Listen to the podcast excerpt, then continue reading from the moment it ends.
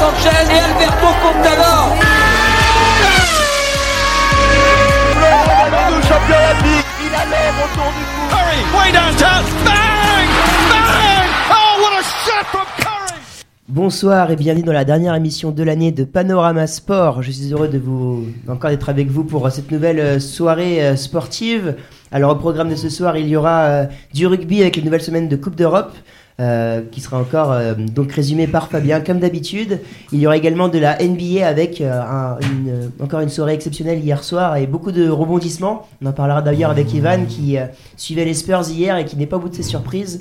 Et puis pour terminer, nous ferons une rétrospective de l'année euh, 2019 avant de parler de biathlon et de, de sport euh, d'hiver. Vous êtes bien sur Panorama Sport sur Radio TTU et c'est parti pour l'émission Panorama Sport. Nous sommes ensemble jusqu'à 21h. Donc commençons tout d'abord par le sommaire. Et, mais avant ça, je vais bien sûr vous présenter les personnes qui seront autour de moi, euh, autour de la table présente, à commencer par Valou comme d'habitude Ouais, à la alors par régie. contre, il faudra faire très attention et je le dis à l'antenne parce que à la présence de ces deux enceintes en studio fait que quand je monte le potard, voilà, ça fait ça. Aïe, ok. Voilà, faudra faire bien, j'espère, euh, Valou. Mais moi, je t'entends très très bien et normalement, vous devez très bien nous entendre. Mais juste, hop, voilà. Très bien. Eh bien, écoutez, j'ai aussi Fabien avec moi qui va directement me parler de, de rugby dans quelques instants. Bonsoir à tous. Et puis euh, Evan. Salut Evan. Salut bien, salut à tous. Alors, comme je le disais, Fabien, on va pouvoir euh, revenir sur euh, cette cinquième journée de Coupe d'Europe, il me semble, ou quatrième.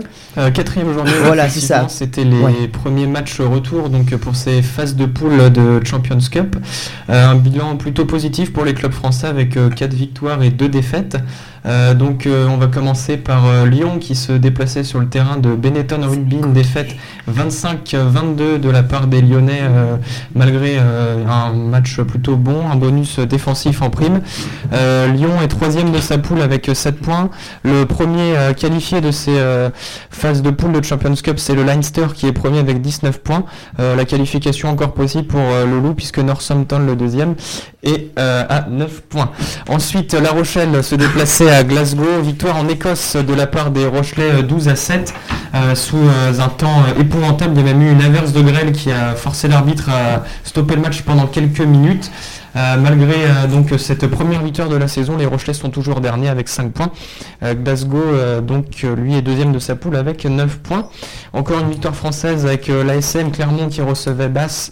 Victoire 52-26 à Marcel Michelin, c'est un petit peu la douche froide pour Basse. Clermont donc deuxième de sa poule avec 16 points et encore en très bonne lice pour la qualification puisque le premier, le Ulster, est à, à 17 points et les Harlequins troisième sont à 5 points donc normalement une qualification pour Clermont. Ensuite, le Racing 92, euh, toujours aussi sur une bonne lancée qui recevait Ospreys, euh, victoire bonifiée 40 à 27 de la part des Franciliens euh, sur le terrain de la Paris Défense Arena. Le Racing 92 est premier avec 17 points et le Munster deuxième avec 11 points. Et ensuite, C'est les le Ospreys, Fabien. euh, concernant les clubs français pour cette Champions Cup, euh, un duel franco-français puisque Montpellier recevait Toulouse. Victoire des Toulousains 26-18 avec le bonus offensif. Toulouse premier de sa poule avec 18 points, là aussi en très bonne posture pour la qualification, euh, qui ont creusé l'écart avec les deuxièmes Gloucester euh, avec 9 points et Montpellier toujours dernier de sa poule avec 5 points. Bah oui, Toulouse, parle-nous-en. D'ailleurs, euh, Fabien, je sais que tu as regardé le match. Alors, Toulouse enchaîne une deuxième victoire euh, donc en deux confrontations face au Montpellierin. Euh, 26-18, c'est quand même une victoire euh, plus ou moins étriquée, en tout cas euh, du score. Et qu'est-ce que ça donnait sur le terrain? Bah, c'était un, déjà, on a assisté à un match euh, avec un peu plus d'intensité que la semaine dernière, parce que la semaine dernière, il y avait eu des conditions climatiques euh, qui étaient épouvantables. Euh, Toulouse a été encore une fois plus fort dans l'impact physique, euh, notamment avec les avants. Euh, et les Montpelliérains, bah, ils ont fait beaucoup de fautes de main et dans les transmissions, lorsqu'ils avaient euh, quelques euh, possibilités euh, d'aller à l'essai, ils ont fait, euh, donc, ouais, comme je dit, beaucoup de, de fautes. Donc, Toulouse en a profité. Toulouse était plus fort, tout simplement, sur ce match. Et bah, là, on voit l'écart euh, au classement entre, euh, entre Toulouse et Montpellier. Donc, euh, un, un bon match des, des Toulousains. Donc, c'est de bonne augure pour, euh, pour la suite de la Coupe d'Europe. Et oui, Toulouse qui enchaîne et Toulouse qui a désormais 9 points d'avance sur, sur Gloucester, deuxième de la poule. Et donc euh, Toulouse qui devrait tranquillement et sans nul euh, doute euh, passer donc en phase finale. Ouais, Alors fa- dans les autres matchs, euh, il y a également euh, la surprise puisque Trévise a surpris euh, le Loup 25-22 euh, ce week-end. Grosse déception et grosse désillusion pour euh, les Lyonnais qui avaient remporté le match aller assez tranquillement face à une équipe italienne, euh, on le sait, assez faible pourtant. Euh, c'est assez frustrant d'ailleurs pour les, pour les Lyonnais qui voient la qualification euh, s'envoler. Ouais, bah après ils sont à deux points de la, de la deuxième place, donc ça peut encore se jouer. Mais c'est sûr que bah on a vu ils étaient pas sur une très bonne dynamique en top 14, donc ça peut ça peut se ça peut peut-être euh, pour Lyon euh, le faire quand même en, en Coupe d'Europe pour aller chercher la qualif. Je rappelle que le Leinster est qualifié euh, mathématiquement avec 19 points, donc ce qui veut dire que Toulouse avec 18 points n'est plus qu'à un point de la qualif du coup pour les pour le reste le suite de la, la suite de la compétition pardon. Ouais, globalement, il y a quand même quelques équipes qui ressortent du lot comme le Racing ou Toulouse. Donc ça nous. Ça, ça nous... Et Clermont aussi. Oui, Clermont aussi. qui Donc a ça fait, un, un récital très clairement dimanche contre Basse. Euh, voilà, le, donc Clermont avait le bonus offensif à la 20e minute de jeu, le premier essai à la deuxième. Euh, ils ont été impressionnants dans, dans le jeu de passe et dans les transmissions. C'était rapide, c'était fluide, euh, les cadrages débordements euh, sur, la, sur les arrières de Basse, euh, c'était aussi, c'était aussi parfait. Donc Basse a pris l'eau, ils ont quand même marqué leurs essais sur, sur des ballons portés. Donc là, il y a eu un petit peu de faiblesse dans la défense clermontoise, mais ils ont fait clairement une démonstration et on assistait à un très beau match de rugby dimanche à Marcel Michelin. Ça fait trois équipes qui sont bien classées donc euh, dans cette euh, Coupe d'Europe. Et alors en Challenge Cup, qu'est-ce que ça a donné, euh, Fabien un rapide retour sur la Challenge Cup, bilan là aussi plutôt positif, 5 victoires, 3 défaites. On va commencer par le Castres Olympique qui s'est défait de Inesei 22-10. Castres est deuxième de sa poule avec 13 points, le premier est à 15 points. Euh, le RC Toulon se déplaçait sur le terrain des London Irish, victoire 26-20 de la part des Français qui sont premiers de cette poule. Euh, Dans cette poule, il y a aussi Bayonne qui a pris une belle fessée sur le terrain des Scarlets, c'est 46 à 5, Bayonne toujours dernier de sa poule. Euh, Bordeaux-Bègles recevait Agen, là aussi un duel franco-français, victoire de l'UBB bonifié 36, 33 à 6 pardon, euh, à Chaban-Delmas, l'UBB premier de sa poule et Agen quatrième. Euh, Brive recevait le Zèbre Rugby, victoire 24-10 de Brive. Le Stade français lui a perdu de 2 points face au Bristol Bears, défaite 16-18, donc bonus défensif pour le Stade français, mais le Stade français est toujours dernier de sa poule, malheureusement ça va toujours aussi mal donc pour le Stade français. Brive est deuxième et enfin Pau recevait Cardiff, victoire 34-29, euh, victoire bonifiée là aussi euh, pour Pau. Donc euh, la section est troisième de sa poule, mais là aussi la qualification est jouable puisque le deuxième n'est que 3 points devant. Eh bien merci Fabien, je pense qu'on a, on a terminé avec le rugby. On va pouvoir passer donc à notre page NBA. Juste, on, on parlait de club français au rugby. Combien, combien sont qualifiés? Combien sont éliminés euh, mathématiquement? Euh, alors de qualifier pour l'instant, donc comme je l'ai dit tout à l'heure, mathématiquement le Leinster avec 19 points, mais voilà Toulouse qui est premier avec 18 points, ils sont un point de la qualif. Le Racing a 17 points, donc normalement ça devrait le faire sur grosse catastrophe. Euh, les éliminés, bah, c'est La Rochelle qui est quatrième avec 5 points. Ils ont décroché leur, euh, leur première victoire. Et donc on a aussi Montpellier qui est aussi dernier de sa poule. Donc euh, voilà, Montpellier, Montpellier, La Rochelle, c'est fini. Euh, le Racing, Clermont et Toulouse, c'est en bonne voie. Et Lyon, peut-être, s'ils réagissent en, en balotage favorable pour Lyon quand même. Bon, il reste quand même deux journées, donc rien n'est encore fait, même si beaucoup d'équipes ont fait la différence, comme Toulouse, le Racing ou Clermont, qui sont donc premiers de leur poule. Donc maintenant, la NBA.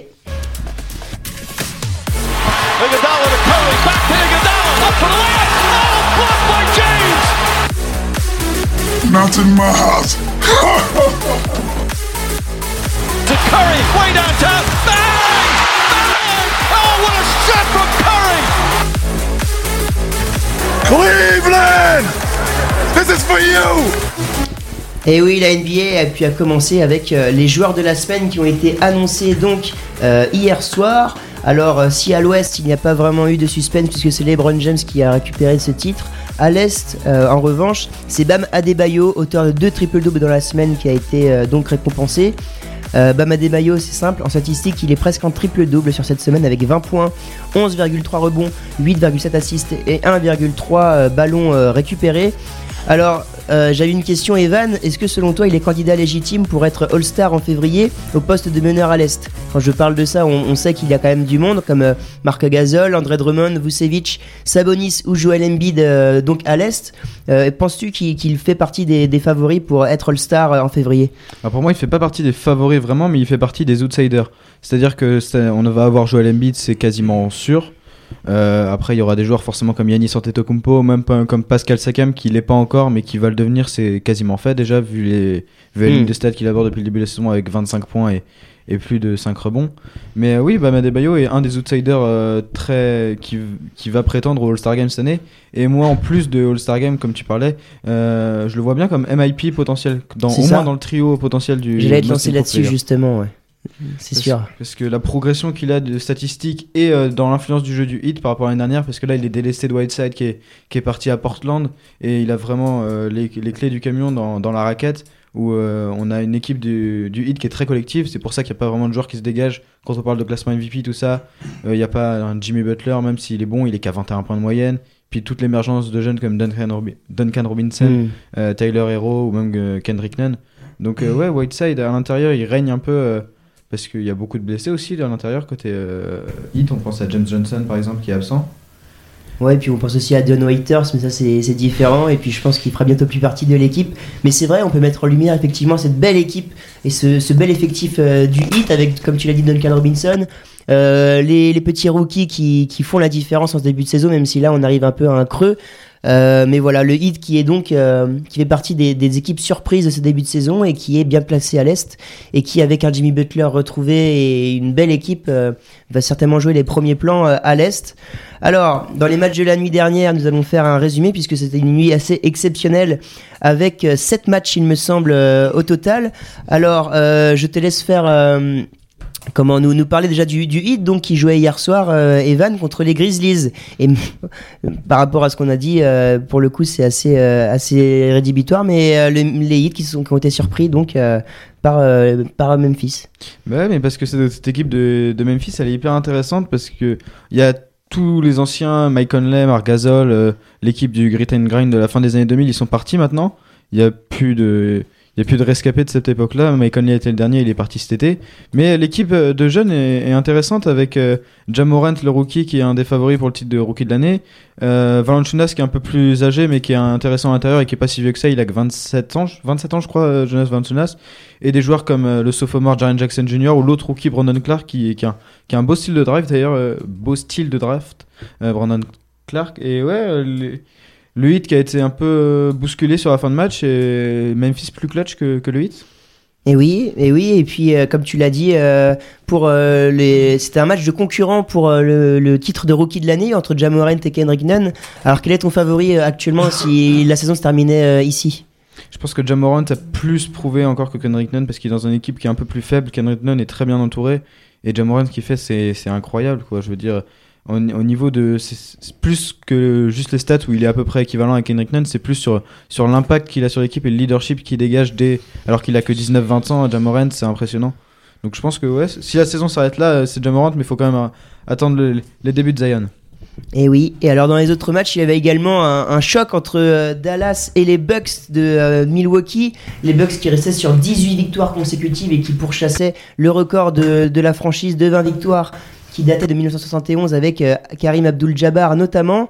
Alors dans ce match, euh, c'est Dallas qui a fini par l'emporter et ce sans euh, Luka Doncic avec un Kristaps Porzingis euh, assez euh, phénoménal qui a d'ailleurs enchaîné les, les, les 3 points de plus de 10 mètres, c'était assez impressionnant d'ailleurs. En face, il y a eu un Giannis un peu seul qui a quand même inscrit 48 points et pris 14 rebonds, mais ça n'a pas été suffisant. Et Dallas qui surprend donc les Bucks à domicile et qui euh, empoche une 18e victoire et ce sans leur, sans leur star Luka Doncic. Alors dans l'autre match, dans notre match, il y a également Phoenix qui a perdu de peu à domicile contre les Blazers 111 à 110.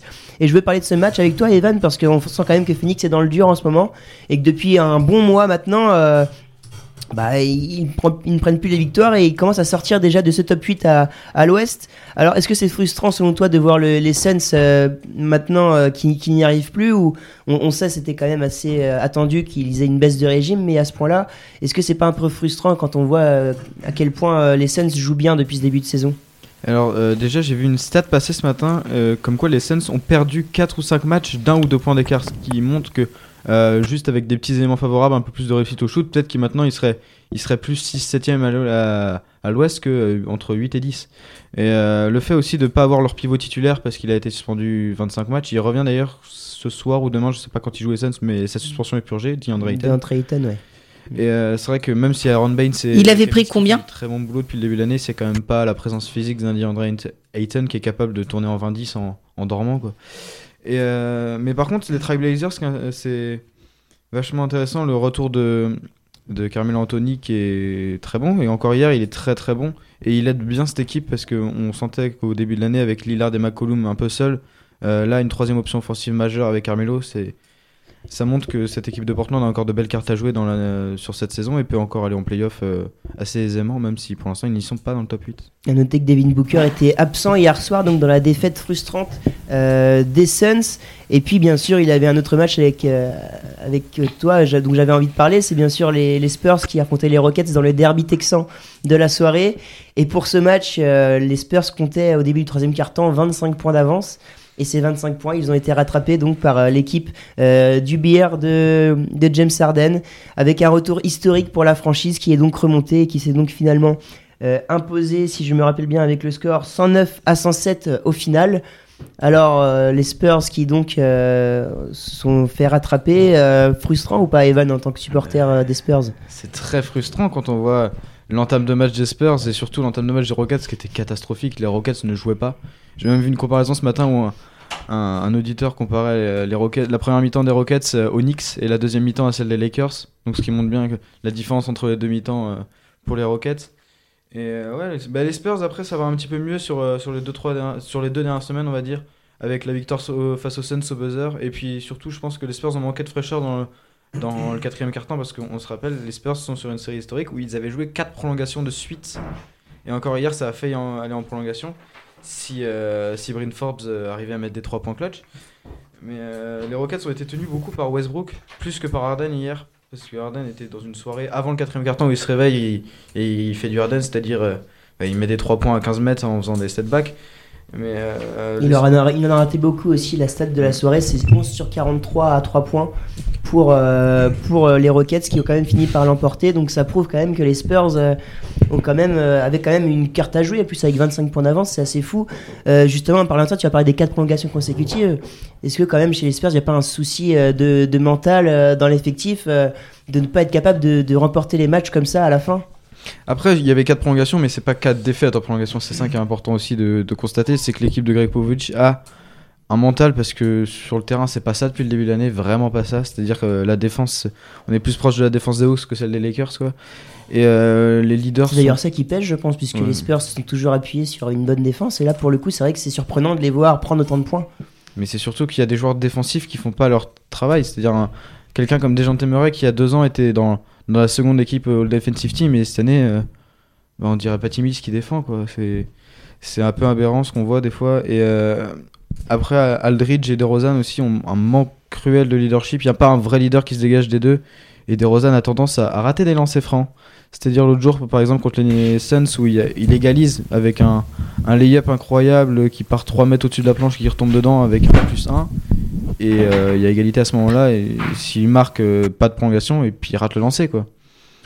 Donc est-ce qu'il n'y a pas un problème de leadership? Est-ce que les Spurs vont bouger pendant, pendant la trade deadline qui vient de s'ouvrir, qui s'est ouvert le 15 décembre, je crois?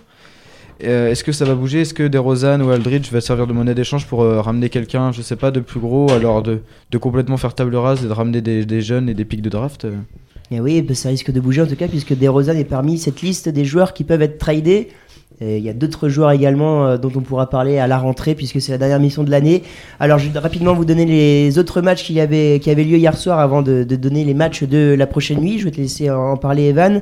Mais avant ça donc euh, les Washington Wizards qui se sont imposés 133 à 119 sur le terrain, euh, enfin en tout cas sur le parquet des Detroit Pistons. Toronto qui continue sa belle série et qui fait décidément un très bon début de saison avec Pascal Siakam, on en parlait, qui fait peut-être partie des 5 meilleurs joueurs de la ligue actuellement qui ont battu donc euh, les Cleveland Cavaliers 133 à 113. Euh, Oklahoma qui a battu euh, les Bulls 109 à 106.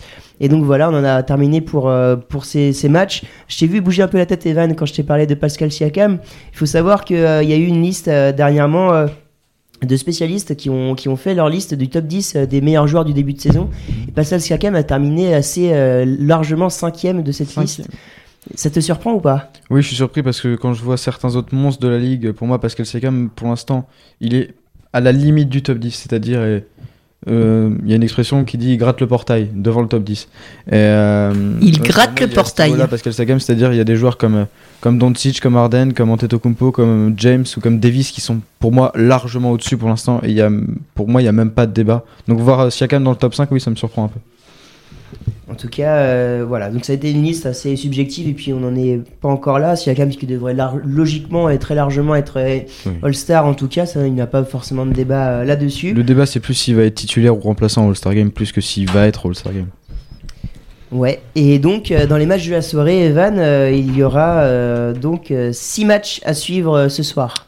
Exactement, donc les Charlotte Hornets se déplacent chez les Sacramento Kings, les Indiana Pacers se déplacent chez les imbattables presque Los Angeles Lakers, les horribles New York Knicks se déplacent chez les horribles aussi Atlanta Hawks, les New, Orleans Pelicans qui restent sur une série historique de défaites se déplacent à Brooklyn qui va très bien avec Spencer Dinwiddie, euh, le Utah Jazz un peu en difficulté qui va du côté de Evan Fournier et du Magic, et enfin les Clippers de Kawhi et Paul George se déplacent chez les Suns dont on a parlé.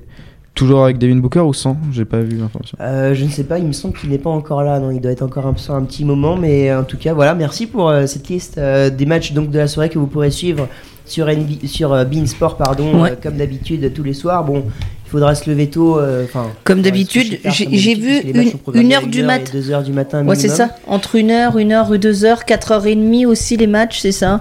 C'est ça exactement. Bah 4h30 pour euh, la conférence Ouest pour, euh, pour les matchs à Phoenix. Mais qui aime se lever à cette heure-là, à part vous, messieurs Des je- passionnés. Non, on se lève pas, on se couche à, on se couche à 6h plus que se lever à 4h30. commence à 8h demain matin. Espagnol, donc. Oui, oui, ça va faire du bien. Donc, euh, travaillez votre anglais d'abord avec la NBA, puis après, euh, allez en espagnol, c'est ça. Bah avec Phoenix on peut travailler l'espagnol. c'est ça. C'est ça. Euh, Vivien, peut-être juste un petit point. euh, on va divaguer deux secondes de Coupe de la Ligue parce qu'il y a le premier huitième de finale qui a démarré euh, ce soir, vous le savez, entre euh, Reims et Montpellier. Et c'était pour vous dire que les. Pour nous dire que euh, Reims a marqué sur penalty.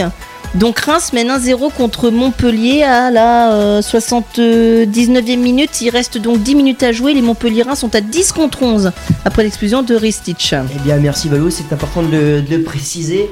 Euh, donc, cette, cette Coupe de la Ligue que vous pourrez suivre à 21h avec euh, notre fameuse émission 4 Ouais, Monaco contre Lille. Et donc, avant de terminer euh, cette émission, nous allons bien sûr parler de, de ce qu'on retient euh, de l'année. Ah non, avant, non, pardon. Avant ça, une petite page euh, biathlon et sport d'hiver, euh, Fabien, Oui. puisqu'il y avait euh, de l'actualité euh, ce week-end, je crois. Avec Pinturo. pas pas de biathlon euh, pour moi ce week-end, je suis désolé. Euh, mais euh, j'ai suivi le critérium des premières neiges à Val d'Isère, donc c'est du ski alpin. Donc c'était euh, la deuxième manche de Coupe du Monde, manche remportée par Alexis Pinturo, le français, donc euh, qui a remporté le slalom. Donc il y a euh, deux manches en slalom. Donc euh, la première, les concurrents, les skieurs partent euh, par ordre croissant de dossard, donc de 1 jusqu'au, euh, je sais plus, c'est une cinquantaine, je crois. Et ensuite, la deuxième manche, eh bien, les 30 euh, premiers partent par ordre décroissant. Donc, c'est-à-dire que le plus lent de la première manche part en tête pour la deuxième manche. Donc Alexis Pinturo était parti en premier euh, justement lors de cette première manche. Il a, euh, été euh, donc le plus rapide. Il a été favorisé par une piste plus rapide hein, puisqu'il est passé en premier. Il a ouvert la voie. Son plus grand rival Christopherson, lui, a complètement passé à côté de sa première manche. Il a fini dernier d'ailleurs. Donc il a commencé cette deuxième manche. Il est parti en tête. Il a, il a gagné 23 places. Donc euh, ça prouve que son niveau était bien euh, plus au-dessus que celle de la première manche. Euh, il rate le podium pour un centième. Donc il a été le plus rapide de la deuxième manche, mais Alexis Pinturo été le plus rapide sur le total des deux manches. Donc Alexis Pinturo remporte donc ce critérium des premières neiges à Val d'Isère. Donc au classement général de la Coupe du Monde, Alexis Pinturo est premier avec 264 points et donc Christopherson qui a raté complètement sa première manche est deuxième à 243 points. Alors, quelles seront les prochains, euh, prochaines compétitions enfin, Euh, à suivre Alors il y avait, euh, ça, ça commençait aujourd'hui, il y avait, euh, je crois, le, la descente. euh, Je crois que, je crois pas que c'était du slalom. Alors je sais plus. Alors, par on va contre, être honnête avec vous, mais on va aussi suivre euh, le ski alpin. Donc euh, en plus du, du biathlon, le biathlon, je rappelle, euh, ce week-end, euh, c'est au, au Grand Bornand en France, donc euh, pr- tout près d'Annecy, où on va voir Martin Fourcade et les, Français briller. il n'y a, pas un- il y a pas un événement qui a été. euh, Vas-y, mets-le casque, ça ira peut-être mieux, tu m'entendras. Il n'y a pas un événement qui a été annulé ce week-end à Val d'Isère et qui est si. reporté en Autriche, je crois. Euh, bah, en fait non c'était la bah, je crois que c'était la descente justement qui devait avoir lieu euh, samedi matin et donc ouais comme tu l'as dit à cause des conditions climatiques il y avait trop de, de vent et la visibilité était pas assez bonne donc ouais, ils ont reporté justement euh, cette épreuve de, de descente donc je savais pas que c'était en Autriche mais ouais du coup ça a été Ouais. reporté. C'est ça. Super, eh bien je pense qu'on a fait donc le tour euh, des événements qui avaient lieu ce week-end. Et avant de clôturer l'émission, bien sûr, euh, comme je le disais tout à l'heure, nous allons faire un point sur euh, l'année 2019. Vous voulez peut-être la faire dernière une- émission de l'année. Vous Oui, voulez, Valou vous voulez peut-être faire une pause musicale avant? Le temps de préparer, de repréparer Ou on enchaîne tout de suite hein On peut si tu veux. Allez, qu'est-ce que tu as à nous, nous proposer comme Eh ben, je musique, vais, vous euh, Valou je vais vous proposer un classique et quelque chose sur lequel j'adore bouger, c'est Off Wind and Fire, ça vous dit? Eh bah top. Allez. Écoutez, super. C'est parti, September Et on se retrouve donc Juste cette après. musique. À tout de suite.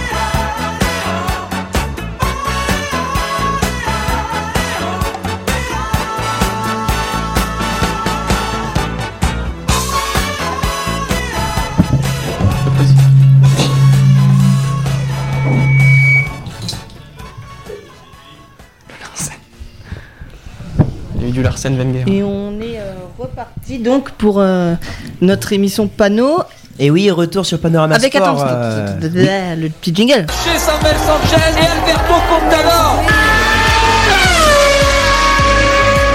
Ronaldo, champion olympique, il a l'homme autour du cou.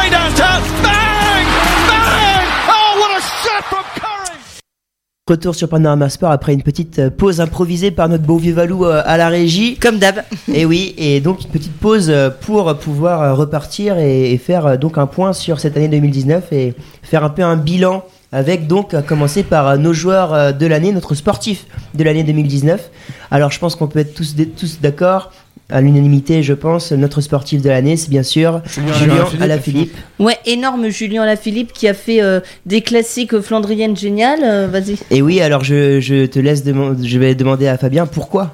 Bah effectivement, Julien Lafilippe, euh, on l'a rappelé il y a deux semaines, qui a été élu vélo d'or de l'année. Il a, il a marqué de son empreinte. Il a été euh, le plus fort pendant, euh, pendant toute l'année, d'une régularité impressionnante. Donc, euh, pour rappel, son palmarès, il a remporté les Strade Bianche. Donc, euh, il est le premier Français de l'histoire à, remporter cette classique italienne. En Italie, toujours euh, deux étapes de Tirreno Adriatico, vainqueur de Milan-San Remo, euh, vainqueur également de la Flèche Wallonne où il conserve son titre. Une étape sur le Critérium du Dauphiné avec à la sortie le maillot de meilleur grimpeur et puis bien sûr l'apothéose pendant le mois de juillet sur le Tour de France. Deux étapes donc l'arrivée à Épernay, le, chrono individuel au Tour de Pau et puis ces 14 jours en jaune où il nous a fait, où il nous a fait rêver par, ses attaques et bien sûr euh, Et bah, son Julien- panache, son panache surtout. c'est c'est Julien Lafilippe, un coureur. Ça faisait un petit moment qu'on n'avait pas eu de, de profil comme ça dans, dans le Mhm. peloton euh, pendant les années Sky. Donc euh, là, il met vraiment un, un vent de fraîcheur depuis 3-4 ans. Et là, cette année, c'est la confirmation, j'ai envie de dire. Donc euh, voilà, Julien Lafilippe, euh, sans aucune contestation euh, sportive de l'année euh, pour euh, toute l'équipe de Panorama. Oh bah Sport. oui, sans, sans aucune contestation, il n'y en a pas un qui lui arrive à la cheville. Non, je pense pas. Même s'il est français, je pense que là, pour le coup, on ouvrait pour toute nationalité confondue. Mais c'est vrai qu'il nous a marqué cette année 2019. Combatif, donc, sur le tour, même plus, meilleur combatif, pardon, sur le Tour de France 2019. Euh, vélo d'or, donc, tu l'as rappelé, Fabien. Premier français depuis 95 à ouais, récupérer, Laurent Jalabert. voilà, à récupérer cette distinction. Et oui, Fabien, tu Ouais, puis préciser bah, quelque chose que sur les, ouais, c'est surtout la, la régularité en fait qui est impressionnante. Son talent, on n'en doutait pas. Mais c'est vrai que sur ses premières, enfin, sur ses quelques dernières saisons, il avait un peu du mal à conclure le travail, j'ai envie de dire. Euh, il fait, euh, c'était donc ouais sur la Flèche Wallonne, il fait euh, quand même deuxième deux fois d'affilée en 2015 et 2016 derrière Valverde. Sur la course des Jeux Olympiques à Rio en 2016, c'est lui le plus fort, mais malheureusement il casse un rayon dans le final, il peut pas suivre le groupe de tête, c'est Van Avermaet qui gagne. L'année dernière déjà sur le Tour de France, il a remporté deux étapes et le maillot à poids. Et donc là, bah, il a joué, il a quand même tenu tête au, au cador du Tour de France, que ce soit chez Ineos, Guerin Thomas, Egan Bernal ou encore Kreuzberg qui fait troisième du Tour cette année, puis Thibaut Euh, sur lequel je reviendrai tout à l'heure. Mais ouais, c'est surtout la, la régularité parce que pendant les classiques euh, avec euh, Jacob Fugelsang, le, le Danois de Astana, ils se sont livrés des, combats, notamment dans les finales de, de Strade Bianche et de la Flèche Wallonne. Et puis on se rappelle de ce, de ce final mémorable sur sur l'Amstel Gold Race avec euh, justement ce duo qui avait euh, 30 secondes d'avance euh, alors euh, bah, ils avaient course gagnée puis euh, en fait ils n'avaient pas vraiment 30 secondes d'avance ils avaient plus que 10 secondes d'avance et Mathieu Van Der Poel derrière vient, vient les sauter sur la ligne donc euh, voilà la Philippe aurait pu inscrire une ligne de plus à son palmarès mais euh, moi c'est surtout la, la régularité qui m'a marqué cette saison de la part du français Mais oui, Alaf Polak qui a décidément marqué euh, de son empreinte ce Tour de France 2019. Un Tour de France, on est d'accord, messieurs, euh, historique, hein, exceptionnel. Je pense que ça c'est depuis 2011 qu'on n'avait pas eu un tour comme ça, donc euh, depuis l'hégémonie Sky. Euh, voilà, un petit peu à l'improfil à la Thomas Vauclair avec euh, l'épopée en jaune de la part d'Ala Philippe. On a espéré avec Thibaut Pinot, qui était pour moi le plus fort pendant ce Tour de France. On l'a vu dans les étapes des Pyrénées, des Alpes, c'était le meilleur grimpeur tout simplement. Enfin, l'étape au Tourmalet, je reviendrai tout à l'heure, mais pour moi, il était beaucoup, il était beaucoup plus fort que Yann Bernal. Dans les chronos, qui était le seul point noir, il a quand même réussi à limiter les dégâts, voire à prendre du temps sur certains. Et euh, honnêtement, s'il n'y avait pas eu cette blessure et cet abandon à trois jours de l'arrivée à Paris, euh, pour moi, il, il remportait ce Tour de France et, et on trouvait un successeur à, à Bernard Hinault depuis 1985. Donc euh, c'est vrai que le, le Tour de Le France, blaireau. ouais, le Tour de France a été euh, exceptionnel cette année. Et donc on espère que l'année prochaine, ça sera pareil avec un parcours tracé pour la pour voir Thibaut Pinot en, en jaune sur la Champs-Élysées donc à la mi-juillet. On l'espère, bien sûr. Euh, Evan, toi, tu as décidé de mettre un, un autre euh, jou- sportif à l'honneur. Euh, On savait que tu avais la Philippe en ligne de mire, mais tu as décidé de, de consacrer de ton côté ton temps à, à quelqu'un d'autre. Bah oui, j'ai décidé de consacrer mon temps à Kawhi Leonard parce qu'on sait que je- j'aime beaucoup la NBA et que l'année civile de Kawhi Leonard elle est incroyable. C'est-à-dire que l'année d'avant, il se, on rappelle, il se fait, il se fait trader des Spurs pour arriver à Toronto. Euh, dans, alors il arrive à Toronto dans un climat un peu bizarre, il est un peu blessé, on sait pas trop, il a pas joué l'année d'avant quasiment avec les Spurs. Et il arrive, il fait une saison régulière qui est très bonne, mais il joue pas tous les matchs parce que load management, euh, Nick Nurse qui décide de le préserver un peu.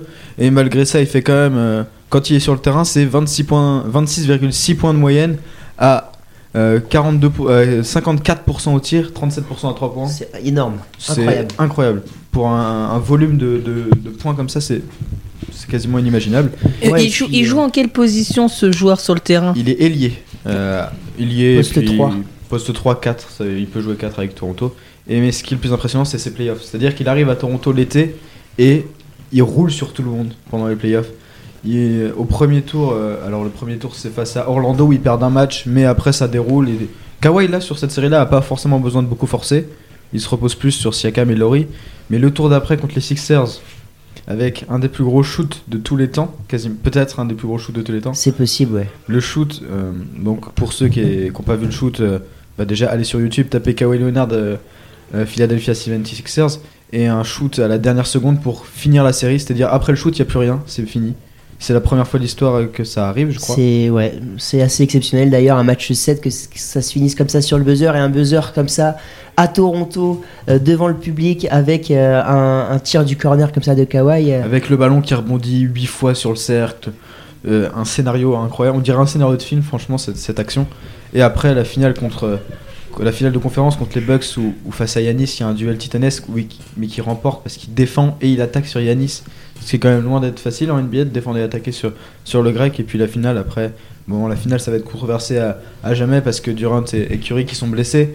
Et euh, du coup on saura jamais ce que ça va donner euh, la finale Golden State contre Toronto, euh, les deux effectifs au complet. Mais il est champion, il est MVP des finales. Et après euh, il, se, il se barre, il va, il va à Los Angeles. Donc il y a beaucoup de supporters de Toronto qui ont- qui l'ont bien pris quand même. Est-ce que c'était le bon choix de carrière de partir? Bah après, euh, s'en est jamais caché. C'est-à-dire qu'il a toujours dit, même aux Spurs, quand il jouait à un moment donné, il a, quand il voulait partir des Spurs et qu'il est parti à Toronto, il a dit Je voudrais être transféré à Los Angeles. Après, il n'avait pas précisé les Clippers ou les Lakers, mais du coup, il a été à Toronto et il a tenu sa promesse. Il est allé à Los Angeles. Bon, après avoir amené un titre qui est le premier de l'histoire à Toronto, donc ils doivent être quand même contents, les, les fans. On a même vu leur accueil quand il est revenu. C'est ça, c'est ce que j'allais dire justement pour rebondir. Il a été applaudi, donc euh, un triomphe en arrivant euh, à Toronto pour son retour avec les Clippers. Donc euh, Kawhi Leonard, joueur donc de l'année pour notre Evan, fan de NBA. Alors pour le moment de l'année, euh, justement, euh, je voulais également parler de basket puisque pour moi, comme Evan, notre moment de l'année, c'est également en basket avec la Coupe du Monde euh, qui avait lieu en Chine et donc les quarts de finale avec la victoire de la France contre la French Team 89 contre Ah, la, la la- USA Team la USA Team 89-79. euh, Mais quelle victoire, quelle victoire, on s'en souviendra longtemps. Mhm. Pourtant, c'était une équipe des États-Unis qui n'était pas au complet, pourtant, mais on a réussi à les battre. Et oui, première victoire, donc première défaite pardon de, des États-Unis en, en compétition officielle depuis 2006, il me semble. C'est sous 2008, j'ai un doute. Je crois que c'est 2006. Il me semble que c'est peut-être 2006 et donc euh, voilà, assez, assez incroyable. Evan, pourquoi as-tu retenu euh, cette, euh, ce moment comme ton moment de l'année? Bah parce que c'est historique que la, la France batte les États-Unis au basketball. C'est euh, du même acabit que la France qui bat les All Blacks au rugby ou, ou des choses comme ça. Donc c'est hyper impressionnant. Et Même de encore voir plus fort peut-être. plus- encore plus fort peut-être parce que les États-Unis vraiment au niveau rugby ils sont euh, au niveau basket pardon Ouais. ils sont jamais vaincus. S'il y a une telle hégémonie Les de. USA en rugby, les euh. USA. Non ça euh, moyen. Mais euh, ouais, bah, même s'il y aura toujours des critiques comme quoi c'était l'équipe C des États-Unis, euh, ils étaient pas concernés, etc. Mais le fait de. Là encore, c'est plus le scénario que, que l'événement parce que cette remontée un peu alors qu'on commence à être dominé dans le troisième quart-temps, euh, Franck Nilikina qui, qui se prend pour Reggie Miller, euh, le dunk de Rudy Gobert, les comptes de Rudy Gobert, euh, le shoot de 15 mètres de Nando De Colo en première mi-temps. Il y a, il y a une tonne d'actions cultes dans ce match qui font que c'est peut-être euh, c'est peut-être un des meilleurs matchs de l'année en tant que match en Mm. lui-même. Et peut-être même le, match de le meilleur match de l'histoire de l'équipe de France de basket aussi, on peut en parler. hein. Il y a concurrence avec des choses comme, comme l'Espagne 2013, avec le discours de, de Tony Parker à la mi-temps contre l'Espagne, euh, qui nous fait gagner le titre après. Mais Ouais, mais c'est pour moi c'est le plus grand moment de l'année et je pense que ça, on va attendre quelques années avant de revoir une, une équipe de France capable de battre les États-Unis au basket. Et ce qui est surtout intéressant, c'est quand même de voir aussi comment l'équipe de France, même dominée en début de match, en milieu de match, a réussi à se transcender pour aller jusqu'au bout, pour jeter ses dernières forces quand même, pour aller gagner contre la team USA. Parce que je crois que c'était pas gagné au départ à la mi-temps. On est mené combien à la Je mi-temps crois qu'on mène mais de 2-3 points, mais c'est surtout dans le troisième quart-temps où on a beaucoup de difficultés. C'est ça. Et c'est et c'est cette capacité de l'équipe à se sublimer qui est super intéressant, même dans, dans tout sport collectif, c'est la capacité de l'équipe à se sublimer quand on est dans un moment difficile. Ça, c'est super intéressant et super important. Bah oui, l'équipe de France qui a éteint les USA dans le quatrième quart-temps en, en fin de Bon, match. mais après, on a été éliminé par les, au tour suivant par les, par les Argentins. Ouais, et ça pour le coup, c'est pas le moment de l'année, c'est sûr. Mais alors, quel est ton moment de l'année à toi, euh, Valou? Qu'est-ce que tu nous as retenu? Alors le moment, hein, pas le sportif, le mon moment de l'année, moi ça a été euh, et c'est une image qui m'a beaucoup marqué, c'est la souffrance des athlètes à Doha au Qatar. Euh, C'était monstrueux et notamment sur la course du 50 km quand ils ont couru et que malheureusement, bah, hein, 50 km. pardon, ils ont, pardon, ils attention, ont, hein, attention. pardon, ils ont marché et cette souffrance que tu lisais sur les visages, t'avais T'étais presque à pleurer devant ton écran en voyant leur état physique et tu te demandais parfois comment ils faisaient pour aller au bout. Oui, euh, Bah, c'est vrai que c'était, enfin pour les athlètes, les championnats du monde, c'est le rendez-vous de l'année. Ils se préparent 9 mois pour ça et t'arrives là-bas et tu peux même pas produire ton effort parce que il y a des conditions climatiques qui sont juste pas faites pour. En fait, il y avait un taux d'humidité qui était affolant, avec une chaleur écrasante. Ils pouvaient, enfin, c'était juste pas humain de faire ça. On a vu, euh, je crois que c'est le marathon féminin. euh, je crois qu'elles ont été à peine 30 à finir, je crois, ou quelque chose. Et comme ça. imaginez que dans trois ans, on joue une Coupe du Monde là-bas. hein. Ah, mais les stades sont climatisés donc. Ah, mais apparemment, ça était climatisé aussi euh, au championnat du monde cet été. Ouais, ouais c'était climatisé aussi, donc euh, il y avait des, on voyait des, des, es- ouais, des gros ventilateurs sur tout le, tout le tour du stade là, donc euh, déjà en plus d'être moche, euh, bon bah niveau impact écologique euh, c'est pas terrible, terrible. mais euh, non non franchement là c'était, enfin il y a de toute façon il y a une affaire qui est sortie la semaine dernière là sur Mhm. la, sur des, des suspicions de corruption dans l'attribution justement de ces championnats d'athlétisme et de la Coupe du Monde au Qatar, donc euh, on peut le comprendre parce que si on réfléchit quand même deux minutes, attribuer des, des organisations de compétition sportive à des pays où il y a des climats comme ça, quand on sait l'effort qu'il faut faire, c'est enfin, c'est incompréhensible. Bah oui, dans des, dans des stades vides d'autant plus, dans une compétition euh, qui a été marquée également par le fiasco euh, de, de l'équipe de France euh, d'athlétisme entre Kevin Maillard, tu allais nous en parler, euh, Valou. Ouais, à la, au décathlon qui a complètement, je crois, loupé. C'était le soit la perche, il a complètement loupé Ouais, le saut. C'est pas pas- qu'il a loupé, il- s'était blessé. euh, s'est blessé. ça, il coup, a blessé. fait- il a tenté un saut, mais il s'est arrêté tout de suite. Il a, il a quitté le, le stade en pleurs, malheureusement. Ça. Avec des images terribles euh, de cette année, mais ça c'est pour les, les côtés négatifs. Euh, et puis moi, ce dont je voulais parler également, c'était les scandales de dopage au sein de, Ouais, de la, la fédération d'athlétisme euh, de, de France, justement, Ouais. entre, euh, entre Boxberger, Claude Boxberger et, euh, et Clémentine. euh, Clémence Calvin. là, Clémence Calvin, voilà. ouais, qui, qui est accusée donc de dopage. euh, non, elle, elle a pas voulu se soumettre Oui, à un contrôle antidopage au, au Maroc, je crois. C'est ça. Euh, Cinq jours après, elle remporte le, a fait, euh, comment dire, a fait euh, le meilleur euh, chrono de l'histoire pour une française au marathon de Paris. C'est super. Et là, bah, on apprend que finalement, non, c'est pas super. Non. Et pareil, enfin, ouais, c'est, il est temps de faire quelque chose là pour le dopage. Et Après, une il faut rappeler qu'elle jamais, elle a et- jamais été contrôlée positive non plus. Oui, mais bon, enfin, quand tu veux pas te soumettre à un contrôle, généralement, c'est que t'as quelque chose à cacher. Quoi. Ouais, puisqu'il y a eu deux décisions de rendu et la dernière euh, a donc opté pour 4 ans de suspension provisoire pour euh, Clémence Calvin avant euh, justement euh, d'avoir une prochaine euh, euh, décision de rendu puisque Clémence Calvin a décidé de, de, De faire appel. de faire appel. Et au niveau mondial, la Russie, messieurs, qui a été sanctionnée de, ouais. qui a été sanctionné de 4 ans d'interdiction de toute compétition mondiale, sauf par contre l'euro, les Russes vont pouvoir participer à l'euro parce que c'est pas considéré comme une compétition majeure.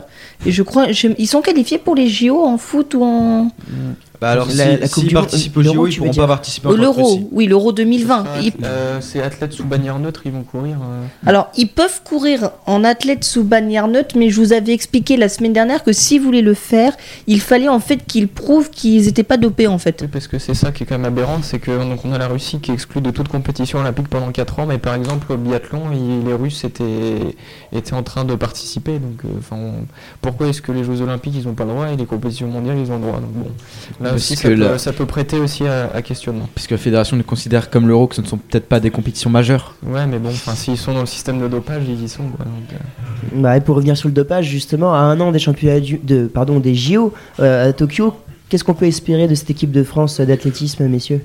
Euh, bah, Kevin Mayer, s'il se remet, il peut aller euh, chercher le titre. Euh, on le rappelle avec son, son combat euh, face à Ashton Eaton aux Jeux Olympiques de Rio. Euh, le sprint français aussi, pourquoi pas, j'ai envie de dire, avec Christophe Lemaitre, Jimmy Vico. Johan Diniz, bien sûr, aux 50 km marche. S'il peut aller nous faire encore une, une épopée et puis aller chercher un titre, Pierre-Ambroise Boss, pré- Pierre-Ambroise Boss, pardon. Le 800 mètres, ouais. Au 800 mètres, ouais, aussi. Donc, euh, je pense ils peuvent aller quand même faire une, une bonne Olympiade, je pense, là, du côté du côté de l'athlétisme. On a toujours eu des, des médailles de, de- du côté de cette discipline. Donc, je pense que là, ce sera pareil cette année avec Mm. aussi euh, Mélina Robert Michon euh, au disque et puis Alexandra Tavernier, Quentin Bigot au marteau. Donc, on peut espérer pas mal de choses pour l'athlétisme français. Alors après, pour mon sportif de l'année, par contre, moi, le sportif de l'année, moi, vous savez que ma discipline, c'est les sports méca. Et en Ah oui, sportif, c'est vrai, j'ai oublié de t'en parler, Et parce en que je pensais que c'était Julien Lafilippe pour toi aussi. Et euh, en Valou. sport, non, mais euh, Julien Lafilippe est un de mes sportifs de l'année, mais je mets avec lui euh, au même titre Fabio Quartararo, le pilote de MotoGP qui a fait une, une saison extraordinaire en MotoGP, qui a failli battre trois fois Marquez, mais qui euh, malheureusement mais qui malheureusement n'y est pas arrivé, mais euh, un gamin euh, plein d'avenir euh, qui a fini, je crois, troisième ou quatrième du championnat du monde MotoGP et qui euh, rempile la saison prochaine chez, Ya- euh, Yamaha. Donc euh, on espère qu'il pourra faire euh, quelque chose de beau l'année prochaine. Et oui, on espère Fabio Quartara- Quartararo qui fait partie des espoirs euh, de- du sport français. Donc pour l'an prochain, on espère euh, qu'il aura de, de encore bien meilleurs résultats que cette année. Et euh, pour moi, malheureusement, c'est un sportif qui est décédé, mais je peux pas oublier Antoine Hubert aussi, le pilote de Formule 2 qui est décédé à Spa-Francorchamps le 31 août dernier. Il a reçu le volant d'or de la FIA à titre posthume, qui est un prix individuel. Voilà, et, euh, voilà je, je pense à lui aussi parce que j'ai vu son accident en direct qui était horrible. Horrible, ils ont pas du tout montré les images, on a vu le début, la fin, et rien que le début et la fin, déjà c'est glaçant. Donc aussi, je, je pense à lui, et c'était un grand espoir de la Formule 1 euh, pour nous les Français qu'on a perdu euh, à Spa-Francorchamps, voilà en Belgique. Bel hommage, Valou. Et donc, pour terminer euh, cette émission et la dernière de l'année, je, je laisse euh, donc le moment de l'année euh, à toi, euh, Fabien, puisque euh, pour le coup, c'est par rapport à Thibaut Pinot. Je te laisse, tu as préparé quelque chose, je Ouais, crois. effectivement, euh, si euh, Valou euh, aime autant euh, la Formule 1, enfin les sports mécaniques que moi j'aime le cyclisme, euh, nous sommes pour euh, rappel le 20 juillet, 14e étape du Tour de France. Tarbes euh, est l'arrivée au col du Tourmalet. Allez mon grand Allez mon grand Allez mon grand T'es grand aujourd'hui T'es grand T'es très grand Allez mon grand Ouais mec Ouais mec Ouais Ouais Ouais Tu vas le faire Tu vas le faire Ouais Donc euh, voilà, euh, Marc Madio, le, manager de la Groupama FDJ, euh, en transe littéralement au sommet du Tourmalet quand on voit euh, Thibaut Pinot attaquer. donc Thibaut Pinot qui a été bien aidé par ses équipiers en montagne, Rudy Mollard et David Godu. Thibaut Pinot qui attaquera après que le jeune breton ait fini son travail, une attaque tranchante, personne n'a pu suivre, même pas Yann Bernal, le futur vainqueur du, Tour de France qui finira à 8 secondes au sommet donc, du Tourmalet. Seul Julien Lafilippe a limité les dégâts en finissant deuxième à 6 secondes. Et pour revenir sur ce que je disais tout à l'heure, c'est là où pour moi, enfin, moi je me suis dit Thibaut Pinot va aller gagner le Tour de France. Il était tout simplement le meilleur grimpeur dans les dans les cols de, de hautes et de très hautes altitudes, Euh, surtout le Tourmalet qui est un col euh, légendaire euh, du, du Tour de France. Et classeur catégorie. Ouais, classeur catégorie, donc euh, voilà, on, on s'est mis à rêver encore plus, j'ai envie de dire, ce jour-là. Et puis bah, je pense que pour toute personne euh, fan de cyclisme et de sport en général, on avait tous un petit peu de, Marc Madiot en nous quand on a vu Thibaut Pinot partir comme ça, que personne ne pouvait le suivre, qu'il était aérien, qu'il était euh, plus fort.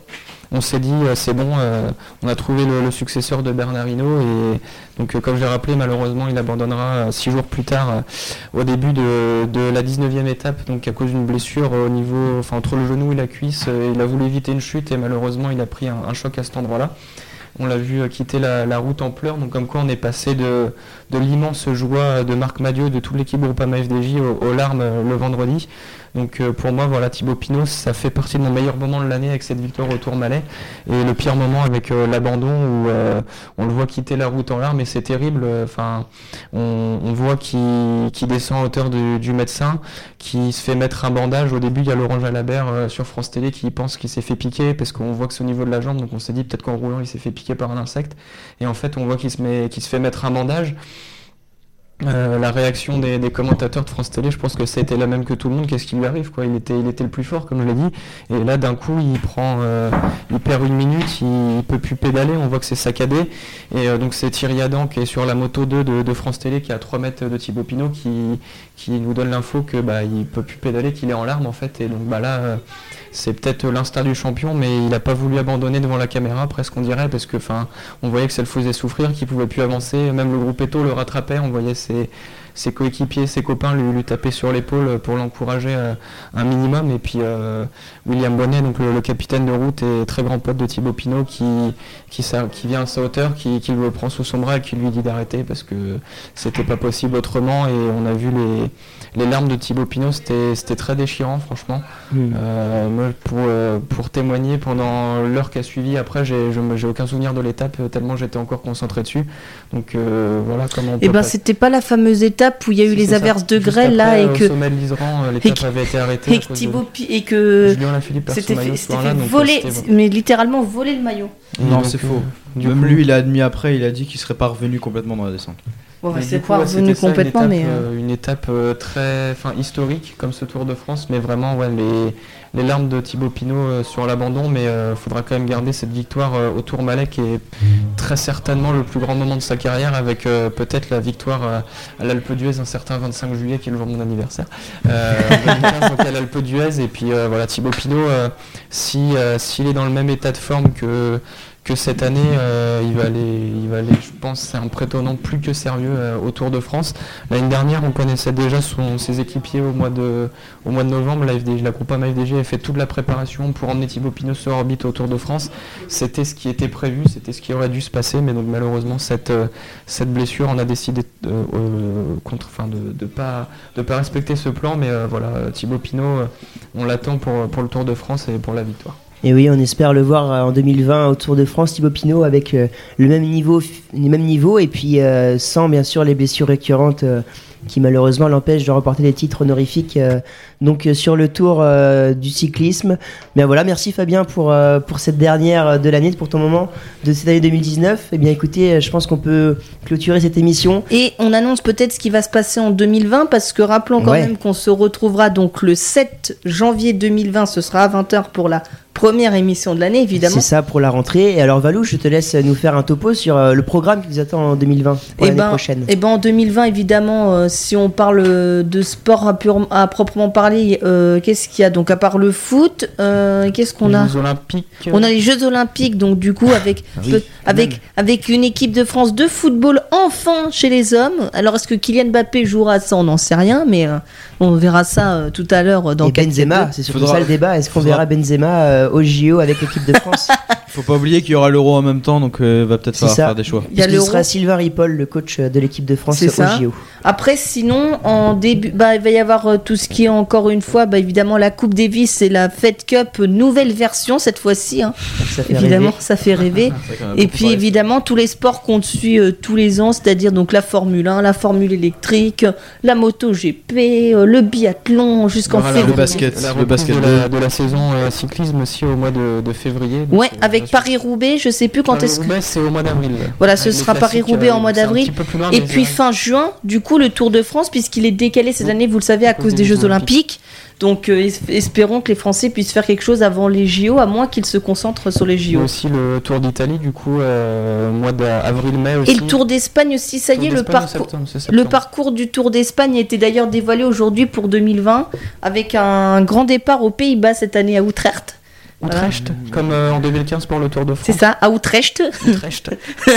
C'est ça, voilà. Et donc, euh, eh bien, Vivien, je crois qu'il ne vous reste plus qu'à nous souhaiter. euh, Ouais, attends, euh, moi je voulais juste parler de- également du Vendée Globe qui, qui fait son retour 4 ans plus tard et qui devrait encore être une belle, une belle édition. Donc euh, voilà, la dernière, euh, enfin en 2020. Donc euh, c'est tout, tout ça, vous pourrez le, le retrouver donc sur Panorama Sport. On en parlera bien sûr euh, chaque semaine. Merci à tous de nous avoir suivis euh, en 2019 et on se retrouve en, en 2020. Bonne fin de soirée à tous et à l'année prochaine. À l'année prochaine. Aussi.